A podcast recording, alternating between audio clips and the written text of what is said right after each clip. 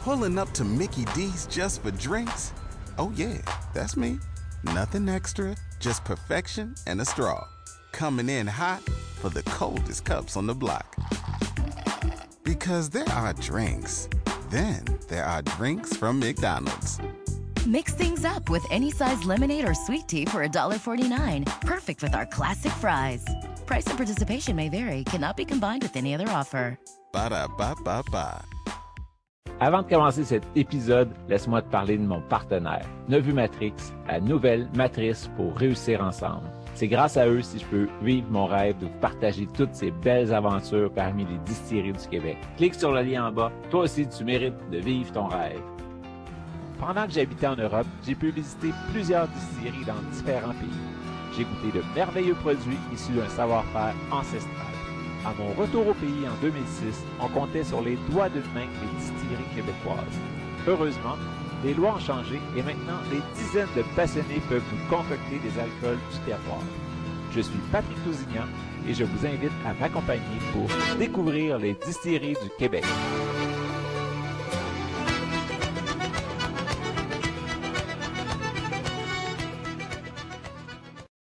Bonjour tout le monde, ici Patrick Tousignan pour découvrir les distilleries du Québec en confinement. Aujourd'hui, je suis avec euh, François Marquis de la distillerie Côte des Saints. C'est ça, François? C'est ça, effectivement. En fait, c'est le nom du rang à Mirabel où la distillerie euh, est localisée. Puis comment vous êtes venu l'idée de partir une distillerie? Euh, en fait, c'est vraiment l'aventure de, de tripeux, de vrais tripeux. Euh, chaque personne, euh, parce qu'on on est huit euh, dans cette aventure-là, plus notre euh, maître distillateur, mais à la base, c'est un noyau de huit personnes qui sont des passionnés d'alcool fin, de vin, et qui voulaient simplement essayer de créer les meilleurs produits, ceux qu'on qu'on trouve pas, et de les offrir aux gens. C'est que c'est vraiment une idée de partage de dire on veut créer des produits exceptionnels et les rendre accessibles aux gens. OK. Parce que toi, dans la vie, tu es médecin. Oui, en fait, je suis médecin de soins intensifs à l'hôpital Maisonneuve-Rosemont. OK. Puis tu as décidé de te lancer dans l'alcool. On en parlait un petit peu en entrevue avant que le- l'espèce, pas de dilemme, là, mais de vendre l'alcool qui est une toxine quand on est médecin. Mais tu as eu une super belle réponse, fait que je vais te laisser le- l'expliquer. Ben, tu sais, je pense que comme beaucoup, beaucoup de choses dans la vie, tout est une question d'équilibre. Et il y a énormément de choses qu'on prend pour inoffensives, la nourriture, l'eau, qui ont des doses toxiques. Et, donc, l'alcool, à travers ça, euh, c'est une substance comme une autre. Et tant et aussi longtemps qu'on reste raisonnable, il n'y en a pas de problème. Et je dis toujours boire moins, mais boire mieux. Et à un moment donné, c'est certain qu'on passe tous vers une petite phase où peut-être en plus jeune âge, il y a un intérêt de l'hybriété. Bon. Mais ça fait partie de la vie, puis on passe à autre chose. Et, moi, à travers la distillerie, j'ai aucun problème à faire la promotion de très, très bons produits parce que je dis pas à personne vider la bouteille. Ce que je dis aux gens, c'est ayez du plaisir en société, restez raisonnable, soyez prudent, conduisez pas. Toutes les choses de base. Je pense que les gens sont rendus extrêmement matures au Québec. On n'a pas... euh, moi, j'ai des flashbacks des années 80. Là. Je pense que notre société a énormément changé par rapport à sa perception et son utilisation de l'alcool. Et je suis extrêmement à l'aise euh, d'être un docteur qui, qui vend des produits de l'alcool. Ouais, parce que ça peut être considéré un peu comme un médicament, comme un autre, mais en même temps, c'est ça, un des plus gros problèmes de notre monde euh, moderne, c'est le stress. Fait que un petit verre tranquille, euh, c'est bon pour le stress, ça, ça, ça calme un peu. Fait que Exactement. Puis il n'y a rien de plus plate qu'une vie plate.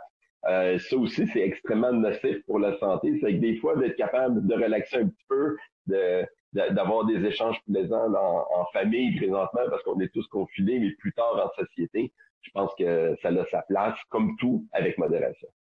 Puis là, comme premier produit à la SEQ, vous avez le gin, qui s'appelle du nom de la distillerie, Côte des Saints. Veux-tu nous en parler un petit peu?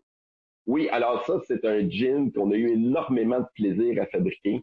Euh, D'une part, parce que on ça a été dès le début une situation de partage, c'est-à-dire qu'on s'est tous les tous les partenaires, on s'est assis avec nos collections de gin, euh, ce qui a fait quand même une quantité impressionnante de gin sur plusieurs tables. Et là, on a travaillé vraiment une dégustation pour identifier les saveurs que tout le monde aimait, puis on a travaillé sur des prototypes, et vraiment pour se faire plaisir et créer quelque chose qui allait être assez unique. Et nous, à la base, on est des producteurs de whisky. Euh, la, la distillerie a été euh, créée vraiment pour euh, mettre un whisky québécois euh, sur le marché, un whisky de très, très haute qualité. Et un whisky de qualité prend du temps. Donc, en attendant, on s'était dit, on va essayer de se faire le gin qui nous ferait triper, le gin qu'on dirait, wow, ça, c'est rendu mon gin. Et comme notre distillerie produit son propre grain, qu'on fabrique vraiment euh, tout à partir de zéro, on a nos propres champs, on a 20, 25 hectares euh, euh, de champs qu'on plante à, chaque été. On voulait garder ça. Alors nous, notre gin, ce qui est intéressant dedans, c'est que le grain est là. C'est qu'on pense toujours qu'un gin doit commencer avec un alcool neutre. Hein. C'est une espèce de, de règle. Il faut que l'alcool soit neutre. techniquement, une vodka avec laquelle on infuse du genièvre et d'autres sortes d'herbes. Nous, on a décidé de traiter notre céréale comme un botanique. Alors, dans notre liste d'ingrédients, au lieu de monter notre alcool à un alcool absolument neutre à 96 d'alcool, on l'arrête à 94. Pourquoi? Parce que l'esprit du grain va passer.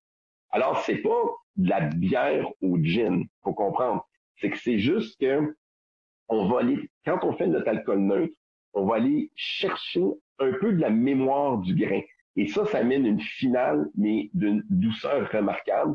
Ça donne l'illusion un peu d'un sucre résiduel alors qu'il n'y a jamais de sucre qui est rajouté dans un, dans un gin. Et, et, ça, ça amène une très, très longue finale qui est absolument délicieuse. Pour le reste, naturellement, du genièvre. Euh, on a aussi vraiment, bon, on a un goût de genièvre dans le sens où c'est c'est un, gin qui est assez présent en bouche. Il y a une bonne attaque. Ensuite, le romarin vient nous chercher. Euh, le, chez nous, euh, le, le, citron est en fait un citron entier euh, qu'on met dans notre processus. Souvent, les gens vont juste utiliser de l'écorce puis ils jettent le reste de, de l'agrume. Nous, c'est comme l'agrume, il va au, complet. Et dans le processus, la façon qu'on choisit notre agrume, il n'y a pas d'amertume associée hein, au, euh, au, petit blanc là, du citron qu'on laisse puis qui fait pas très bon. Là. Ça, on retrouve pas ça du tout. c'est des assemblages un, un peu créatifs mais à chaque étape, l'idée, c'est qu'on est toujours allé chercher les meilleurs ingrédients.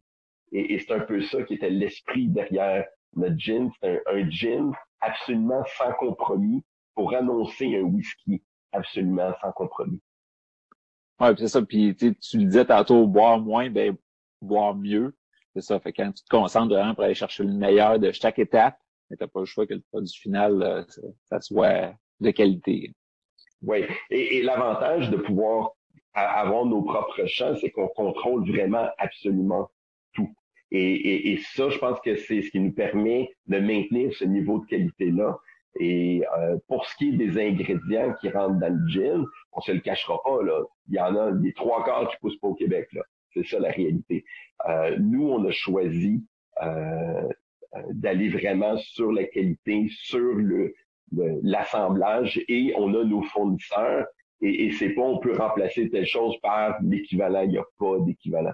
Notre recette vient avec des fournisseurs extrêmement précis pour avoir un goût extrêmement précis qui est donc on, peut reproduire beaucoup plus facilement. Mais c'est certain que pendant une époque COVID, l'approvisionnement de certains euh, de certains ingrédients est un peu plus problématique. La bonne nouvelle, c'est qu'on avait stocké beaucoup des début ben, tant mieux, comme ça, vous pouvez continuer à produire puis euh, rendre les gens un petit peu plus euh, tranquilles chez eux. Mm-hmm. euh, puis vos champs, c'est euh, surtout maïs, de l'orge, du seigle, c'est... Alors, on est 100% orge. c'est parce que c'est, à la base, on se rappelle, c'est pour faire, c'est pour faire notre whisky. Notre whisky est un whisky de tradition écossaise, 100% malt. On n'est pas dans le bourbon, on n'est pas dans le, le rye. J'ai rien contre ces produits-là, c'est juste, c'est pas là qu'on a décidé d'aller. Fait que nous autres, on est dans le mal complètement. Euh, naturellement, une, une céréale qui pousse extrêmement bien au Québec euh, et aussi qui est très avantageuse au point de vue écologique. L'empreinte de carbone est, est, relativement basse sur le malt. Pour nous, en ayant nos champs aussi en arrière de distillerie, euh, ben, on peut le surveiller à chaque jour. Puis quand on dit ben c'est aujourd'hui que ça qu'on récolte, ben c'est aujourd'hui qu'on récolte. D'ailleurs, on a semé euh, cette semaine. Puis euh, ça, on n'a pas parlé avant, fait que c'est, je sais pas comment vous roulez, là, mais le maltage, est-ce que c'est vous autres qui le maltez sur place ou c'est juste la céréale qui est utilisée avec des enzymes ou? Alors non, on est on n'est pas très enzyme, on est plus euh, vraiment sur la méthode traditionnelle. Encore là, le choix des enzymes, hein, moi, je fais beaucoup de recherche et développement. Il y a une place pour tout, là, mais c'est juste, nous, on a décidé d'y aller le plus naturellement possible. Euh, présentement, on, a une entreprise qui s'occupe de notre maltage, qui, fait un excellent travail, qui contrôle très bien tous nos lots. Euh, donc, ce qu'on envoie, c'est ce qui revient. Ça, c'est quelque chose qui est important. On a une traçabilité de chaque poche. Euh, mais c'est certain qu'on a l'installation euh, qu'on est en train de développer pour euh, commencer le maltage à petite échelle.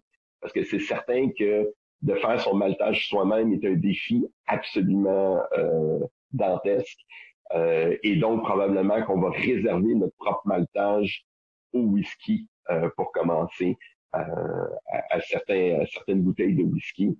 On a aussi un fumoir dans la plus peu tradition écossaise avec notre tour du Québec euh, ça, c'est, ça va être aussi la, prochaine étape. Là, quand on va faire notre maltage, on va commencer à fumer, euh, à fumer notre grain euh, aussi. Pas pour le gin, naturellement, juste pour, euh, pour le whisky. Quoi que je dis naturellement, mais j'ai toujours la tête à essayer de développer des choses avec mes collègues. qui n'est pas dit qu'on verra pas un produit tordu arriver à un moment donné, mais pour l'instant, là, on n'a pas encore utilisé. Puis vos premiers whiskies, ils vieillissent depuis combien de temps là aujourd'hui? Alors, alors, c'est vraiment intéressant parce que au Québec, euh, ben, comme au Canada, c'est trois ans pour pouvoir sortir un whisky. Là, ça, c'est, légal. Euh, nous, il nous reste encore deux ans. Ça fait que ça.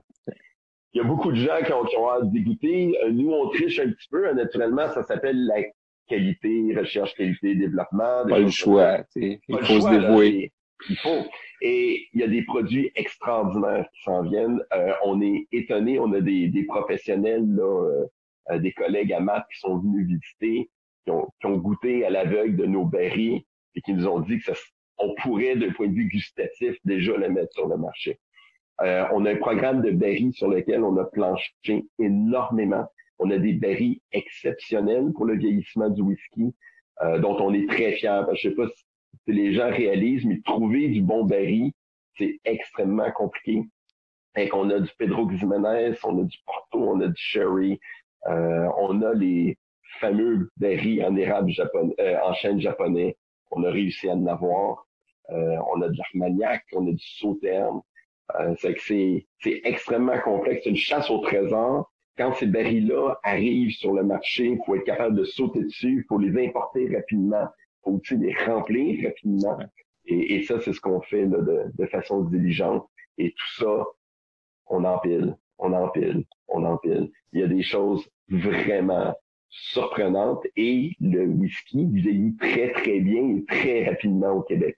C'est une particularité qu'on a comparativement des pays à température constante.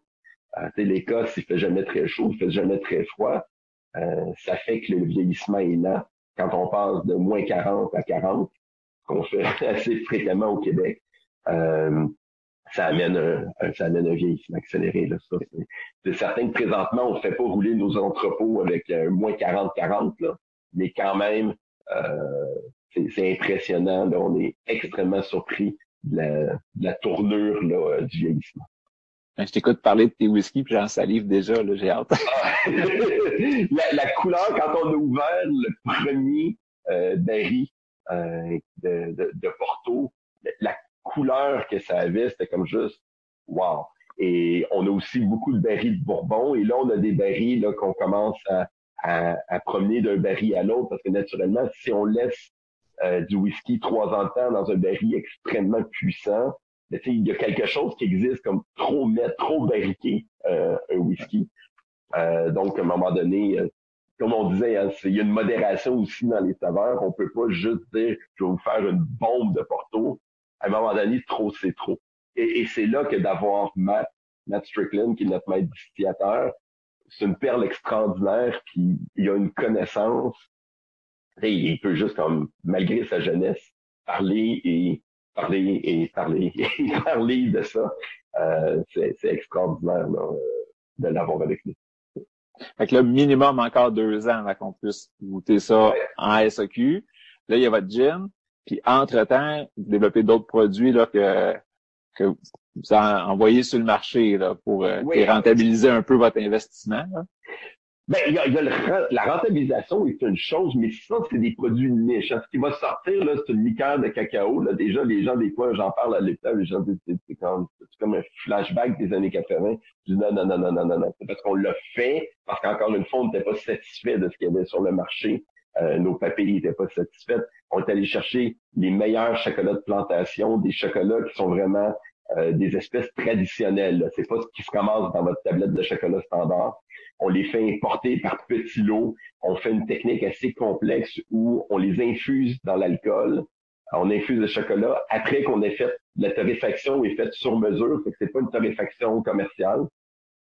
Fermentation, ferme, euh, après ça une euh, ça patauge dans l'alcool, là on a une infusion. Après ça une distillation et après on réinfuse certaines parties du chocolat pour aller chercher les huiles plus lourdes qui n'ont pas passé dans le processus. Ça donne une liqueur extraordinaire pour les amateurs de vrai chocolat.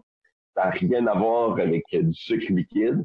On met un minimum de sucre dedans parce que sinon, encore là, euh, ça peut être assez impressionnant. Il y a une amertume qui peut être assez impressionnante.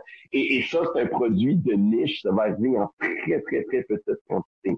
Euh, et encore là, ça, c'est ça, ça c'est un produit qu'il va falloir peut-être euh, venir le chercher à la distillerie directement. Il n'aura pas des millions de bouteilles, mais c'est un produit dont on est extrêmement fier et juste la couleur, ça, urge chocolat. C'est, d'une beauté, là. C'est, un doré profond qui tire sur les, les, marrons, les chocolatés. On nous sent, ça sent la place. et ça, c'était une de mes prochaines questions. Fait que vous avez une boutique sur place où est-ce qu'on peut passer et acheter?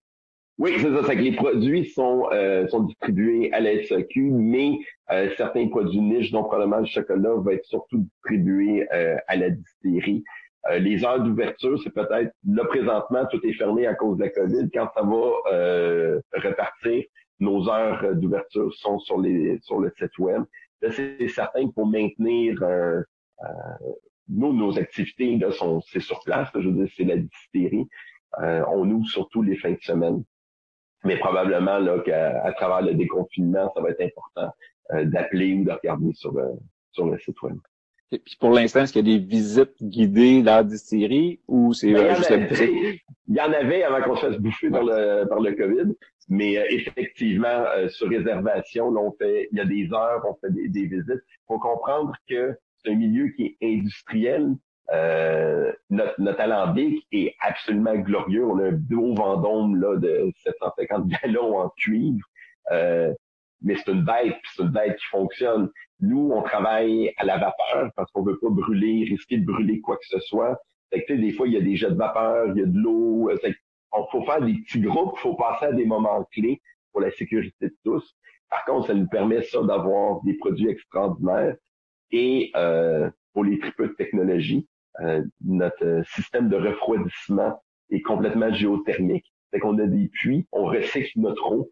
Euh, c'est qu'encore là, une façon de diminuer notre empreinte sur l'écologie, parce que on sait que les distilleries, on est des consommateurs d'eau, c'en est gênant. Là. Euh, l'eau passe 15 secondes dans ton alambic, puis whoop, elle goût. Euh, nous, c'est qu'à part du puits 1, à toute façon, on travaille dans l'alambic. Euh, 1 million 200 000 BTU de refroidissement, ça retombe dans le deuxième puits. Et après ça, le lendemain, ben, on alterne. Puis entre deux, ben, la Terre fait son travail de refroidir notre eau.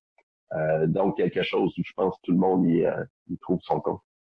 Wow, c'est cool, ça, de, de, penser plus loin que juste le produit, puis tout, de penser euh, vraiment une sorte de, de t'entendre parler. Oui, ben, mais c'est ça, c'est quand tu construis à partir de zéro, avec huit personnes qui ont qui, qui, sont tous des tripeux, c'est certain que tu veux faire un beau produit, mais pas un produit à tout prix, en voulant dire avec peu importe les empreintes et tout ça. Les gens aujourd'hui, je le disais tout à l'heure, ont, changé leur euh, perception de l'alcool et, ont des exigences qui sont adéquates parce que c'est garbage in, garbage out. Moins que tu mets trucs bizarres dans ton, dans ton produit, plus la qualité va être là. Puis honnêtement, quand tu le fais à partir de zéro, c'est pas beaucoup plus dur de faire un produit qui a une empreinte écologique faible. C'est pas beaucoup plus dur de faire un produit euh, qui, qui, qui va respecter tout. Puis tant qu'à fabriquer une distillerie, ben, tu peux tout de suite prévoir tes équipements avec cette vision-là. Est-ce qu'il y a 15 ans, on y aurait pensé? Peut-être pas. La société n'était pas rendue là, mais pour nous, ça devenait une évidence aujourd'hui. Là. On pouvait pas rester dans le même paradigme des grosses distilleries qui consomment. Là. Puis euh, là, c'est ça, votre gin, euh, il, est, gorgé de saveur.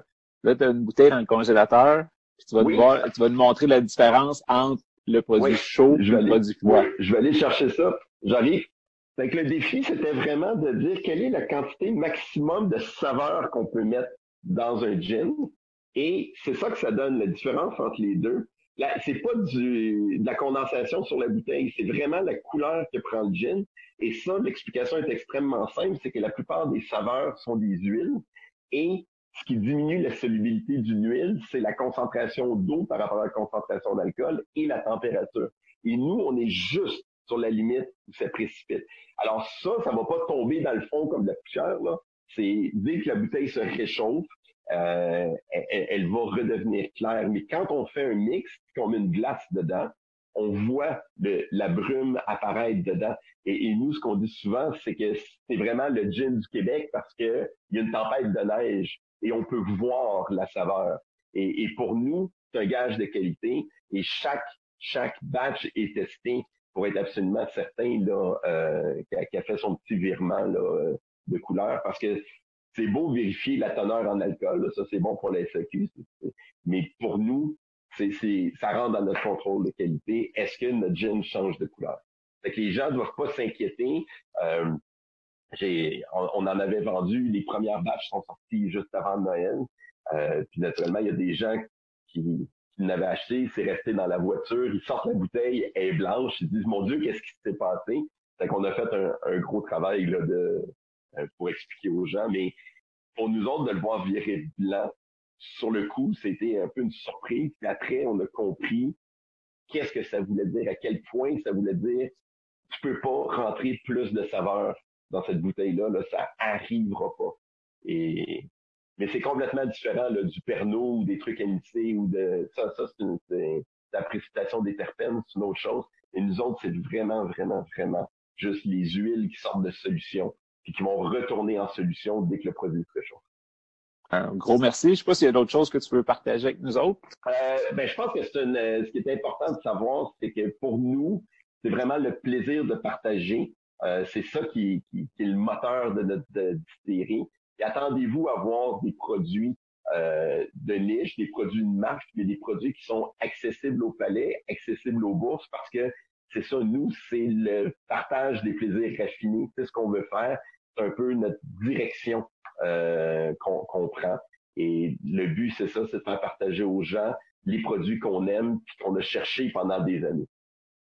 C'est vraiment intéressant de t'entendre parler de passionné, ça donne le goût de découvrir vos produits. Fait que j'ai hâte de voir le, la, la, crème de chocolat sortir. Là. C'est, ça va être. Euh, ah, c'est, vraiment quelque chose. Puis évidemment, ben, vos whisky, on va attendre un petit peu, là, mais ça aussi, ça, ça ah augure bien. Oui, oui, dès, qu'on va pouvoir, dès qu'on va pouvoir, c'est certain là, qu'on a, on a des barils qui attendent impatiemment, qui grognent, qui veulent sortir sur le marché. Là. Puis la réouverture, vous allez, pour euh, les visites et la, boutique, vous allez suivre qu'est-ce que le gouvernement va dire ou si vous allez plutôt l'annoncer sur euh, Facebook un peu partout, mais que ça, ça réouvre? Euh, ben c'est certain qu'on n'ira jamais contre le gouvernement, ça serait un petit peu gênant. Mais euh, oui, restez accrochés sur les plateformes, les médias sociaux, l'Internet, le, site web. On, va annoncer là. Si vous avez un doute, appelez, envoyez des, euh, posez vos questions, on répond. puis c'est certain qu'on, quand on va être ouvert, on va essayer de faire quelque chose pour que ce soit évident pour tout le monde qu'on est, qu'on est là, qu'on est ouvert et que vous pouvez passer. Combien de temps de Montréal à peu près se rendre chez vous? Euh, ça dépend surtout du trafic, mais je dirais c'est sorti de 31 de la 15 Nord. Euh, c'est, je suis capable de le faire en 30 minutes là, quand on n'est pas pris. C'est très accessible de Montréal, puis du moment que tu sors de l'autoroute, euh, c'est pas compliqué. Là. Ça, a été 7 minutes, 8 minutes de l'autoroute, c'est que c'est pas euh, euh, très, très, très facile à trouver. Parfait. Un gros merci, François, de ton temps. Ben, on sait que tu travailles fort ces temps-ci, euh, pas mal, ben, tout le temps, mais spécialement avec le COVID. Donc, un gros merci, puis on va aller vous visiter, c'est sûr. un gros, gros merci d'avoir permis de partager cette belle aventure-là avec toute la gang. Merci. Bye bye.